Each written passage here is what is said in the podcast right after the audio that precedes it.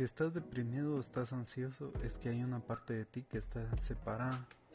Estás dividido en dos. Hay una parte de ti que está en tu pasado, en lo certero, en, en, lo inamovible. Es por eso que estás deprimido o hay una parte de ti que está en el futuro, en lo incierto, en lo cambiante y por eso estás ansioso. Aquí ahora lo único que queda es una partecita de ti impotente que no acepta lo que fue o lo que va a ser. ¿Cómo salir de la depresión o la ansiedad? Para mí esta para mí está todo en la calidad de las preguntas. ¿Qué te hace en vez de preguntarte por qué pasó algo? Deberías de preguntarte ¿cómo uso lo que me pasó? Hoy tienes que aceptar tu pasado, redefinirlo, cambiarlo de toda, de toda manera. De tu vida, usarla a tu favor, lavar la historia, cuéntala distinta. Y lo que cuentes, cámbiala.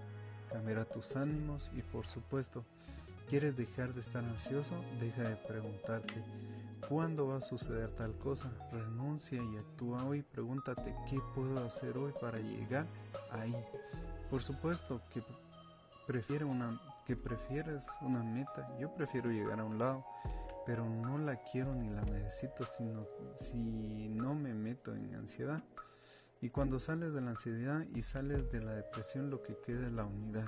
Quedas tú, caes en ti, hay que estar a ti, como te sientes feliz, lo que tú eres, por supuesto, que la única razón por la cual no estés realmente feliz en el aquí, en el ahora, es si hay dolor, el dolor duele, pero no es sufrimiento.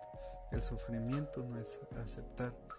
¿Quieres estar feliz? La felicidad no es lo que el mundo te da, la felicidad es lo que piensas y lo que haces en lo que el mundo te da.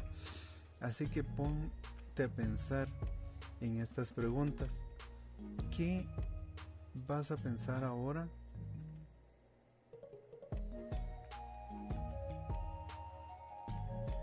¿Qué, ¿Qué, vas a pensar? ¿Qué vas a hacer? Y por favor no me digas tú no me entiendes. Aunque no te entienda, no va a cambiar lo que te pasó y puedes promover el futuro y traer la hora y dominarlo. Así que pon, ponme nuevas preguntas a todas tus maneras.